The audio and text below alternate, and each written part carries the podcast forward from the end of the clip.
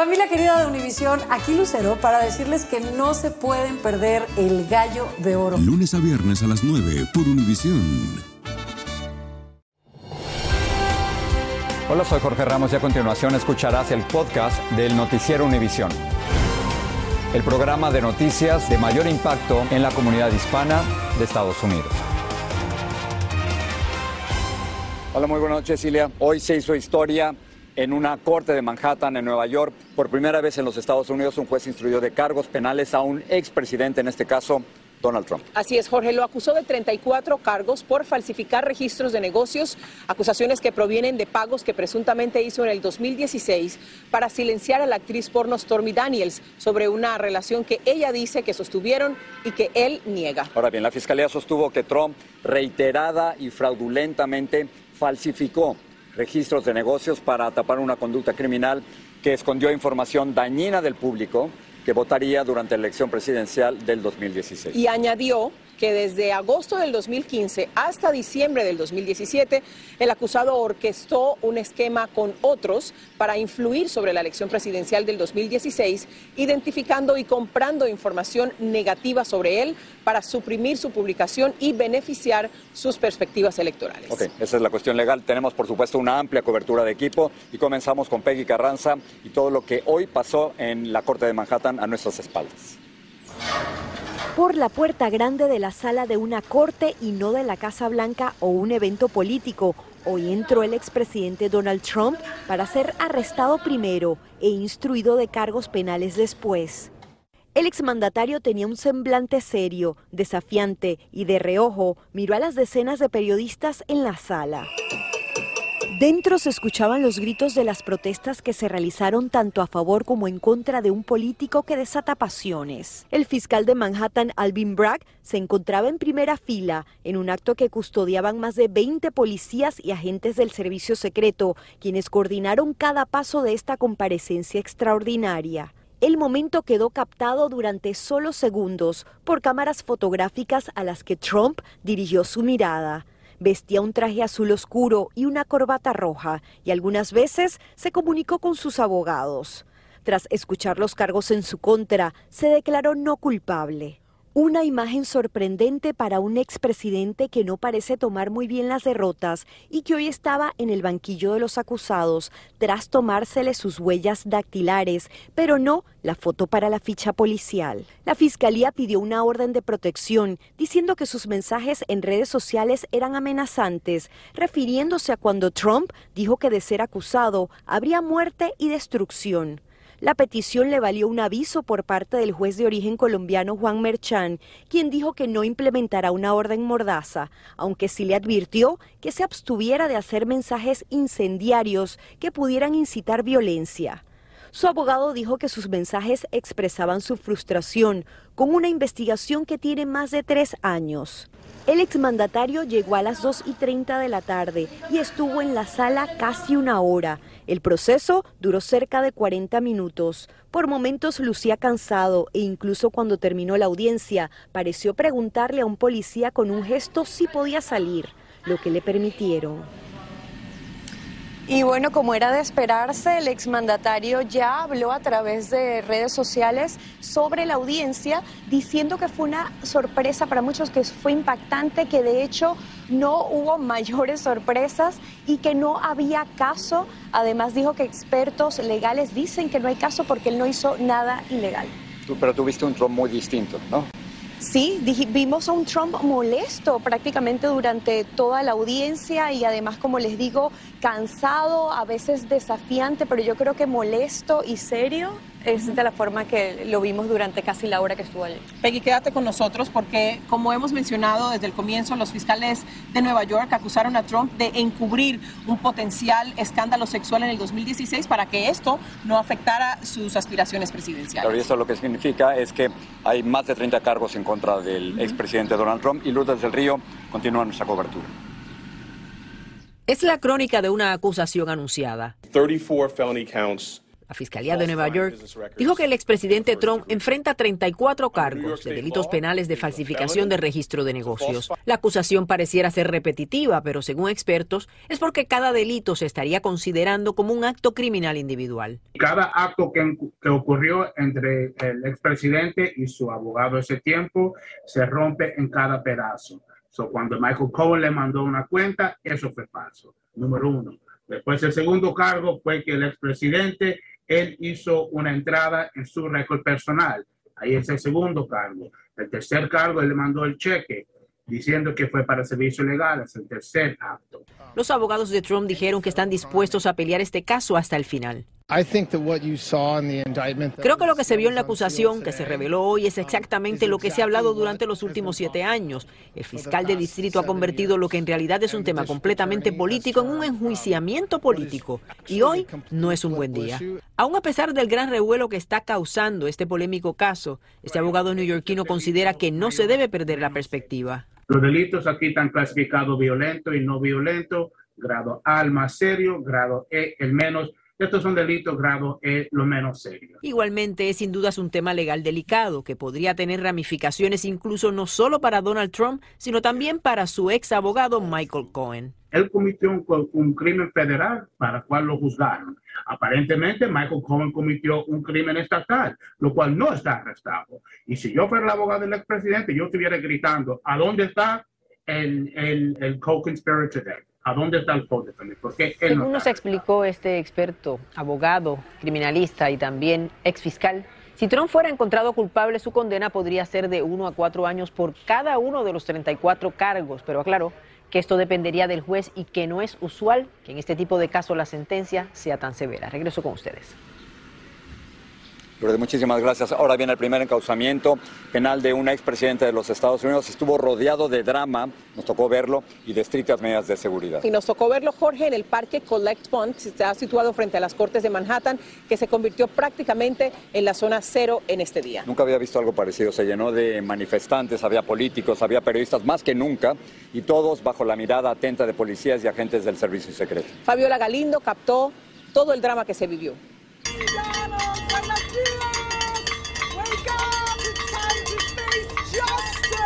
En medio de campanazos y gritando Buenos días Donald, es hora de enfrentar a la justicia. Así se manifestó un grupo de neoyorquinos afuera de la Torre Trump.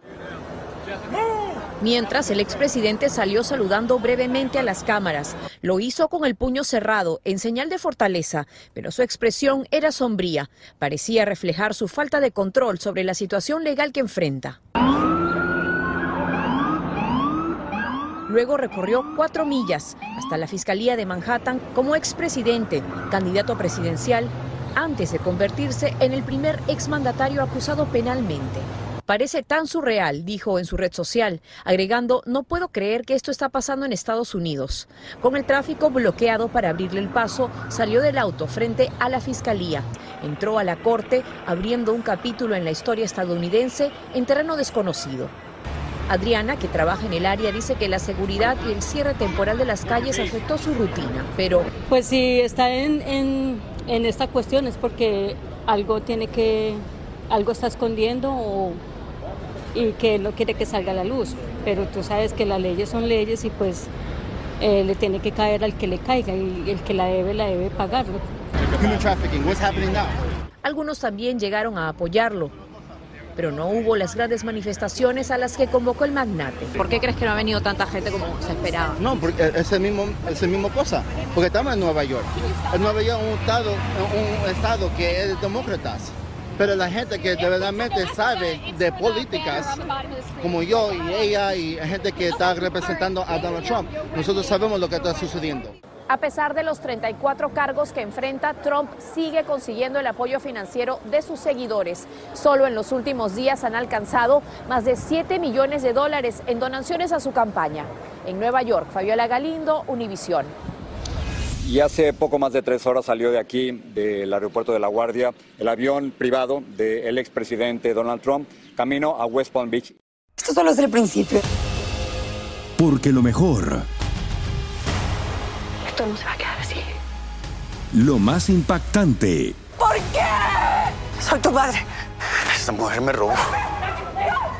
Por favor, abre tus ojos.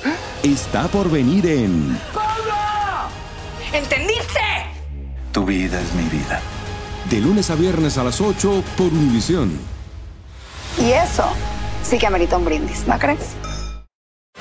Gracias por seguir con nosotros en el podcast del Noticiero Univisión el expresidente Donald Trump, después de haber sido encausado, hoy estuvo en la corte, llegó a las 2 y 15, se presentó frente al juez, le leyeron los 34 cargos de los que se le acusan y justamente en Maralago, muy cerca de Maralago, a donde él va a pronunciar un discurso para sus seguidores esta noche, ahí se encuentra Vilma Tarazona. Cuéntanos, Vilma, cómo ha transcurrido el día de hoy.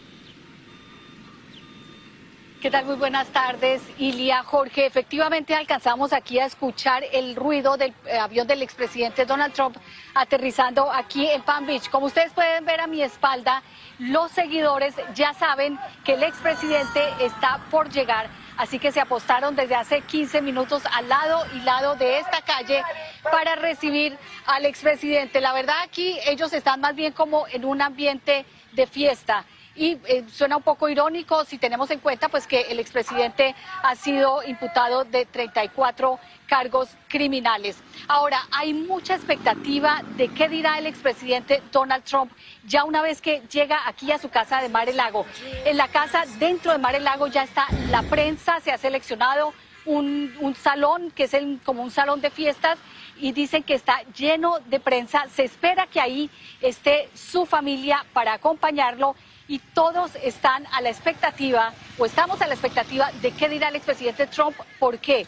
Porque en la Corte, como ustedes han mencionado, lo vimos como muy, eh, como que se tuvo, se retuvo, ¿no? Contestó lo necesario, pero el Trump que hemos conocido a lo largo de los años es un Donald Trump sin filtro. Entonces, lo que muchos especulan aquí en la calle es que muy posiblemente el Donald Trump que vamos a escuchar ahí adentro en Mar Lago va a ser el expresidente sin filtro y habrá o dirá lo que no pudo decir dentro de la Corte. Así, eso es todo lo que tenemos. Desde aquí, desde Mar el Lago, regreso con ustedes. Muchas gracias, Vilma. Bueno, el encauzamiento de Donald Trump ha provocado, sin la menor duda, protestas frente a la Corte Criminal de Manhattan, está a nuestras espaldas, de simpatizantes liderados por dos representantes de la Cámara Baja que aseguraron que Trump es inocente y que la acusación tiene motivaciones meramente políticas. También estuvieron, Jorge, los que favorecen al expresidente eh, eh, o favorecen que el expresidente sea enjuiciado porque dicen que nadie está por encima de la ley. Ahí estuvo Viviana Ávila y tiene las reacciones. Frente a la Corte Criminal del Bajo Manhattan, decenas de manifestantes se concentraron en este parque. Unos apoyando al expresidente Donald Trump, de quien dicen fue injustamente traído a esta corte para enfrentar cargos criminales en su contra. Estoy como que nos están linchando a todos, siento que es a nosotros. En medio de banderas, empujones y arengas, los congresistas George Santos y Marjorie Taylor Greene lideraron la manifestación en apoyo al exmandatario. La congresista dijo que él es un hombre inocente. Para quienes apoyan al expresidente dicen que con este encauzamiento solo buscan hacerle daño para las elecciones del 2024. Por supuesto que los cargos tienen un motivo político, dijo este simpatizante. Por otro lado, decenas de protestantes pidiendo que se le arreste a Trump. Él es un criminal. Él cometió esos crímenes aquí en Nueva York. En lo que sí estuvieron de acuerdo los manifestantes es que este momento es único en la historia de los Estados Unidos y que esperan no se vuelva a repetir y los manifestantes prometieron volver aquí el próximo 4 de diciembre. En la ciudad de Nueva York, Viviana Ávila, Univisión. Continuamos el noticiero Univisión desde Nueva York. Los analistas políticos coinciden en que la acusación contra Trump profundizó mucho más, Jorge, la división existente en el país. Y lo que pasa es que hay dos puntos de vista políticos. Republicanos dicen que para ellos la administración Biden, que para ellos es un delito ser conservador, pero los demócratas aseguran que este evento significa que se fortalece el sistema judicial del país. Pedro Rojas está justamente en Washington con las dos caras de la moneda. En medio de una acalorada discusión, la vocera de la Casa Blanca insistió que el presidente Biden no emitirá opiniones por el histórico arresto y presentación de cargos que vivió su predecesor, el expresidente Donald Trump, en Nueva York. Analistas dicen que aun cuando el exmandatario ha obtenido muchas donaciones a su campaña por la nominación presidencial republicana en los últimos días, el hecho crea un precedente imborrable. Va a quedar como una mancha no solo sobre Trump, pero también sobre la oficina de la presidencia. El presidente Biden solo sonrió a las preguntas de reporteros sobre el histórico evento. Republicanos cuestionan las acusaciones de la Fiscalía de Nueva York y afirman que los conservadores están bajo el ojo de la justicia. Ser republicano y tener ideas conservadoras es prácticamente un crimen en los Estados Unidos de Joe Biden. Demócratas en el Congreso dicen que lo ocurrido en la Corte de Nueva York revalida la importancia del sistema judicial del país. Fortalece el concepto de que nadie está por encima de la ley, la ley ni siquiera un expresidente. La Casa Blanca sí destacó que se han tomado medidas de seguridad para contrarrestar cualquier desorden civil que se registre en el país. La Casa Blanca además dice que monitorea todos los sistemas de seguridad, no solamente en Nueva York, sino también aquí en la capital de la nación, en Washington, D.C., y también en otras ciudades, dado de lo que podría ocurrir con este proceso judicial y también los posibles otros procesos judiciales que enfrenta el expresidente Trump en el futuro. Regreso con ustedes. Pedro, gracias. Vamos a hacer una pequeña pausa sobre nuestra cobertura especial de la presentación de cargos al expresidente Trump para darles otra noticia importante. Vamos a ir en vivo a California, justamente Jorge, con Romy de Frías. Ella tiene un reporte sobre las honras fúnebres de la soldado Ana Basaldúa, que fue hallada sin vida en la base de Texas Fort Hood. Adelante, Romy, te escuchamos.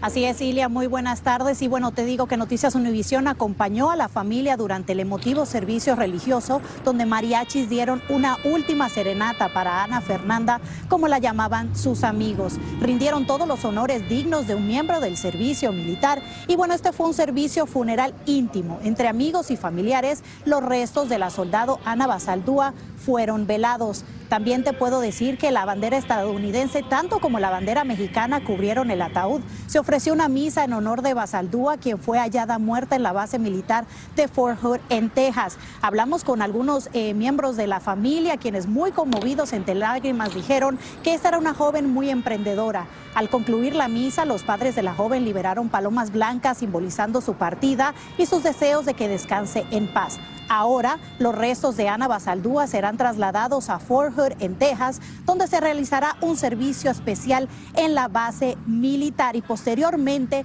los restos llegarán a México, a su natal México. Es toda la información que les tengo por el momento desde Long Beach, California. Romy de Frías, regreso con ustedes al estudio. Muchas gracias, Romy. Qué momento tan difícil para esta familia. Aunque a lo largo de la historia varios presidentes han enfrentado problemas durante su gestión, Donald Trump se convirtió en el primer exmandatario imputado penalmente en un tribunal. Claudia Uceda nos habla de los gobernantes estadounidenses que han enfrentado tropiezos legales estando en el poder. Donald Trump suele presumir de haber hecho más que los presidentes que le precedieron. Mejor que Lincoln, mejor que Washington, dijo. Pero hoy Trump ha hecho algo jamás visto por un expresidente estadounidense, pararse en una corte para enfrentar cargos criminales. Richard Nixon es uno de los varios mandatarios que enfrentaron a la ley. No soy un delincuente, dijo una vez. El exmandatario estuvo a punto de pasar por un juicio político por su papel en el encubrimiento del Watergate, pero dimitió en agosto de 1974. Los más importantes senadores lo fueron a visitar. Le dijeron, mire, si usted no renuncia, vamos a impugnarlo y lo vamos a destituir. Pero eso no puso fin a la posibilidad de que se enfrentara a más investigaciones y posibles cargos civiles. El hombre que se convirtió en el siguiente presidente, Gerald Ford, indultó a Nixon y cerró permanentemente las puertas de las cortes.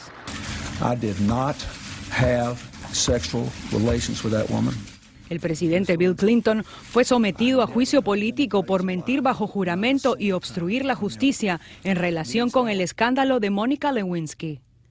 Clinton fue absuelto de ambos cargos después de un juicio político en el Senado. Luego admitió que había mentido. Se libró de ser acusado en una corte por un acuerdo con un fiscal. Seis años de prohibición de ejercer como abogado y 25 mil dólares de multa. Y hace 150 años, Ulysses Grant fue arrestado por exceso de velocidad en un carruaje tirado por caballos. Él fue el único presidente arrestado mientras estaba en la Casa Blanca. Y el expresidente Warren Handy enfrentó un gran escándalo porque varios de sus asistentes cercanos fueron a la cárcel en un caso de corrupción. Él murió antes de que se le presentaran cargos criminales. En Washington, Claudio Seda, Univision. Y bueno, el, expresidente Trump ya llegó al aeropuerto de West Palm Beach. Estamos esperando que en cualquier momento descienda por las escalinatas de su avión privado y a las 8 y 15, como tenían planeado, pues va a hablar ante sus seguidores y medios de prensa que se encuentran eh, en su residencia en Maralago. Ahora Peggy Carranza se encuentra aquí con nosotros una vez más. ¿Qué sigue Peggy? Lo que sabemos es que ahora la Fiscalía tiene que presentar lo que se llama en inglés discovery, que es la evidencia que tienen sobre el caso.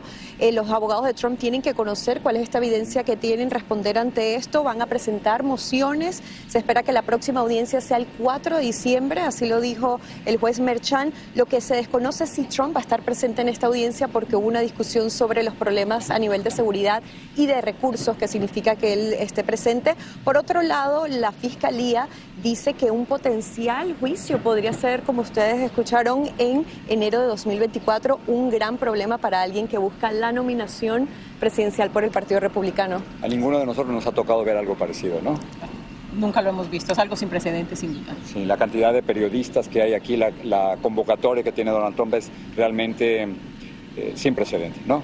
Y es precisamente por eso que hablan de la inversión que se ha hecho, ya conoceremos las cifras. Exactamente. Pues gracias, gracias por estar con nosotros, Peggy, te lo agradecemos mucho. Y ustedes, gracias por haber estado con nosotros. Como siempre, gracias por confiar en Univision. Ilia. Buenas noches. Así termina el episodio de hoy del podcast del Noticiero Univisión. Como siempre, gracias por escucharnos.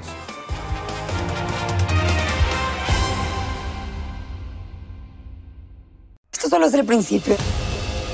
Porque lo mejor. Esto no se va a quedar lo más impactante. ¿Por qué? Soy tu padre. Esta mujer me robó. Por favor, abre tus ojos. Está por venir en. ¡Pablo! ¿Entendiste? Tu vida es mi vida.